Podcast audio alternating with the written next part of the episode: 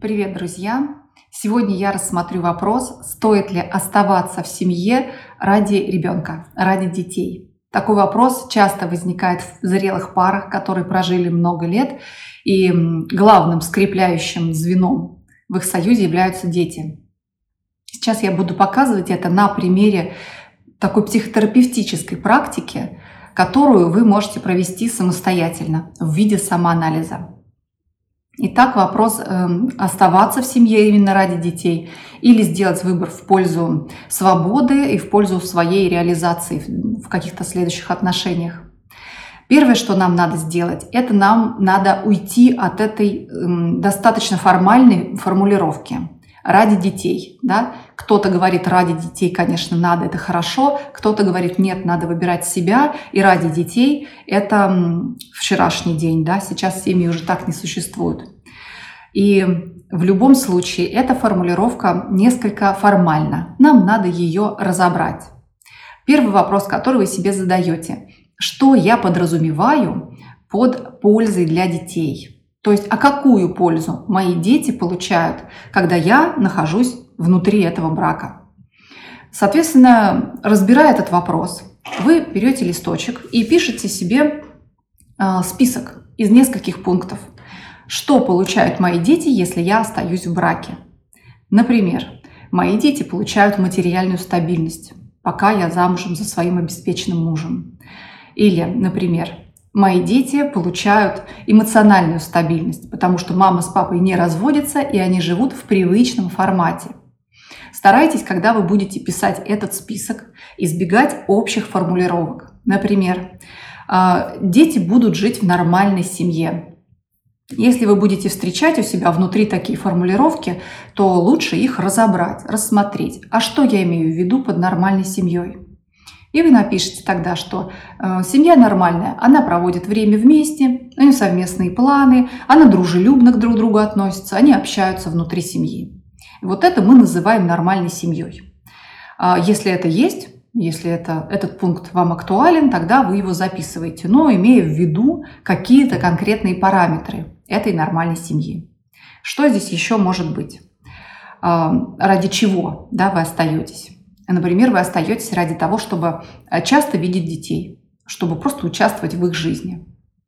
Или э, вы остаетесь ради того, чтобы оказывать глобальное влияние на воспитание детей. Например, часть мужчин не уходит из семей, потому что эм, они волнуются, что жена без них будет воспитывать детей слишком в каком-то ну, неадекватном состоянии или в каком-то неадекватном направлении. Это тоже важный фактор, который задерживает людей э, в браке. И все это надо вынести из внутренней вот этой бетономешалки, которая у нас в голове крутится, и записать на листочек.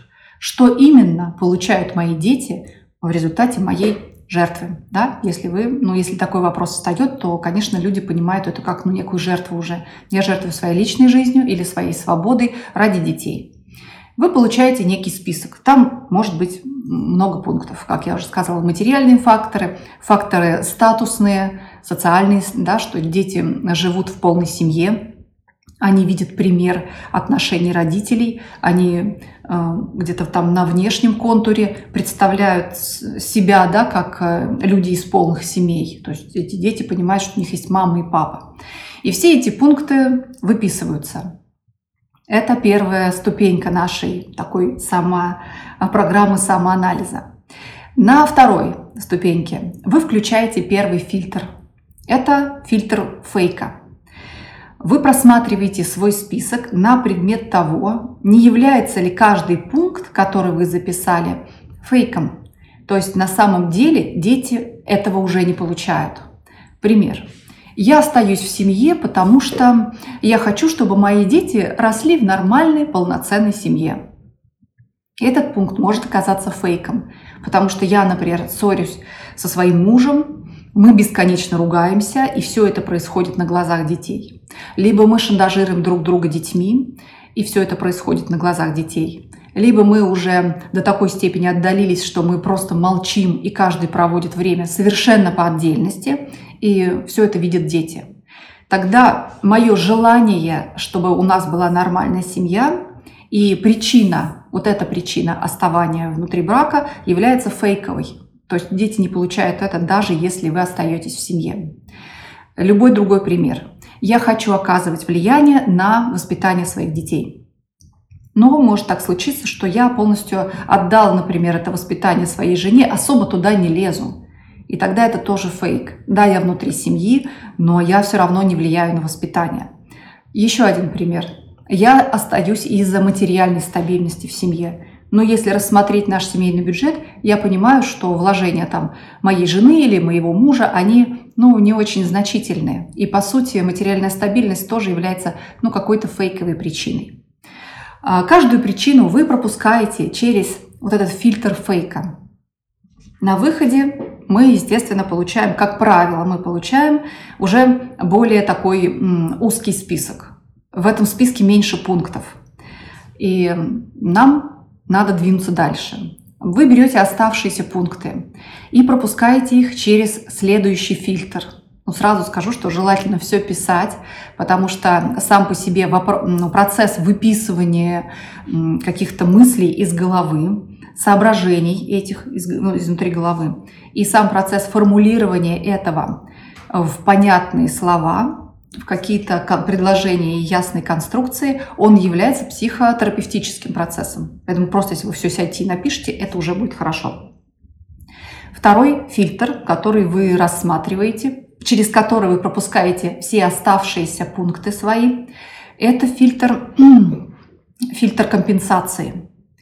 Вы смотрите на каждый пункт и задаете себе вопрос, могу ли я компенсировать это, если я уйду? То есть вообще здесь компенсация возможна или невозможна?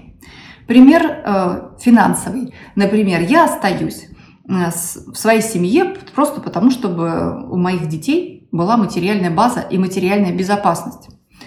И я рассмотрела этот пункт, пропустив его через фильтр фейка. Этот э, фильтр показал мне, что это объективная реальность, пока я живу в паре, у меня гораздо больше возможностей материально обеспечить детей.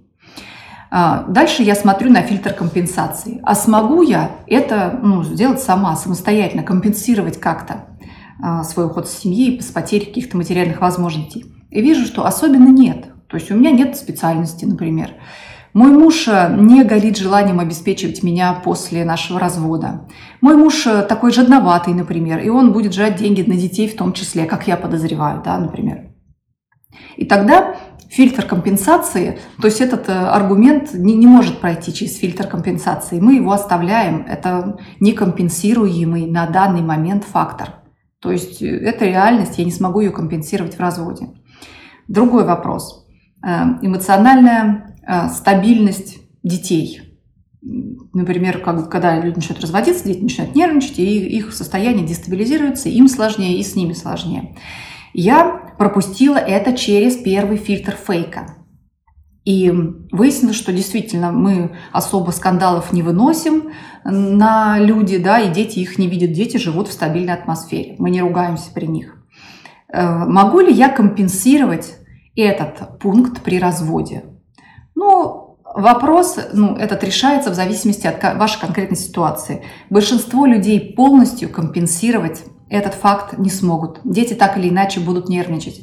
Но там, я могу понимать, что мы, в общем, в мирных отношениях расстаемся, и я смогу и сама что-то им давать, и муж мой будет достаточно часто к ним обращаться. И, в общем, я представляю при плюс-минус, как я буду компенсировать э, вот эту их эмоциональную дестабилизацию. Я их отведу к психологу, мы вместе поедем туда и сюда, и я понимаю, что это можно как-то компенсировать. Еще пример. Я остаюсь со своей, своей семьей, со своими детьми для того, чтобы они хотя бы видели, что такое пример там, мужчины в доме. Я хочу, чтобы мои дети понимали, э, что такое да, пример э, проживания с лицом другого пола.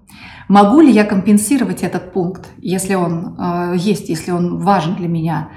Вот я думаю, да, наверное, смогу. Я смогу с ними ездить там в отпуск, я смогу брать их там с собой, они могут иногда у меня жить. И все равно они увидят вот этот пример там муж, мужского мышления, мужского взаимодействия с миром. И, в общем, это компенсируемый пункт. В результате того, что вы пропустите все свои оставшиеся пункты через фильтр компенсации, у вас, скорее всего, тоже отвалится несколько пунктов. То есть вы поймете, что некоторые вещи, они вызывали ваши опасения, хотя в принципе на самом деле их можно компенсировать. Дальше у нас остается несколько пунктов, которые не прошли ни фейковый фильтр, ни фильтр компенсации. То есть это то, что действительно потеряют дети при разводе. И то, от чего, скорее всего, они будут страдать, и я не смогу это никак компенсировать и восполнить их страдания. И ваше решение о том, ну, стоит ли жить ради детей, или все-таки это не стоящая такая идея, будет зависеть от того, сколько аргументов насыпется вот через последний фильтр. Если в результате э, фильтра фейкового у вас отсеялось много пунктов. То есть вы поняли, что это иллюзия, что дети живут в нормальной семье, имеют поддержку эмоциональную, финансовую и практическую обоих родителей, и именно вот ваш брак обеспечивает эту поддержку. Это все оказалось фейком. И фейк, э, фильтр компенсации тоже вам показал, что большинство факторов вы можете компенсировать при разводе, тогда у вас на выходе осталось очень мало аргументов за то, чтобы оставаться в браке. Если же все произошло наоборот – фильтр фейка показал вам, что все ваши ну, привилегии, которые дети имеют, пока вы находитесь в браке, они настоящие. По-настоящему они имеют все вот эти плюсы, пока вы находитесь в браке. И фильтр компенсации вам показал, что вы не сможете особенно самостоятельно компенсировать эти потери то у вас на входе было 10 пунктов и на выходе тоже 10 пунктов за то, чтобы оставаться в семье. И тогда вы с большей вероятностью принимаете э, решение все-таки оставаться. Есть ради чего. И вот это очень, это очень важное, рефлексивное, можно сказать, упражнение нужно проделывать, когда вы сомневаетесь в том, оставаться ли вам в семье или вам стоит уходить из нее, начинать двигаться в сторону расставания. Я, конечно, всем желаю, чтобы вопрос расставания не возникал в вашей семье, и все отношения оставались человеческими и добрыми и крепкими, конечно. Но если такое происходит, то к этому расставанию лучше подходить не только и не столько эмоционально, а подключая голову, подключая рациональные суждения. Потому что, как правило, об эмоциональных, чистых эмоциональных решениях мы потом сожалеем. На сегодня это все. Всего вам доброго. До свидания.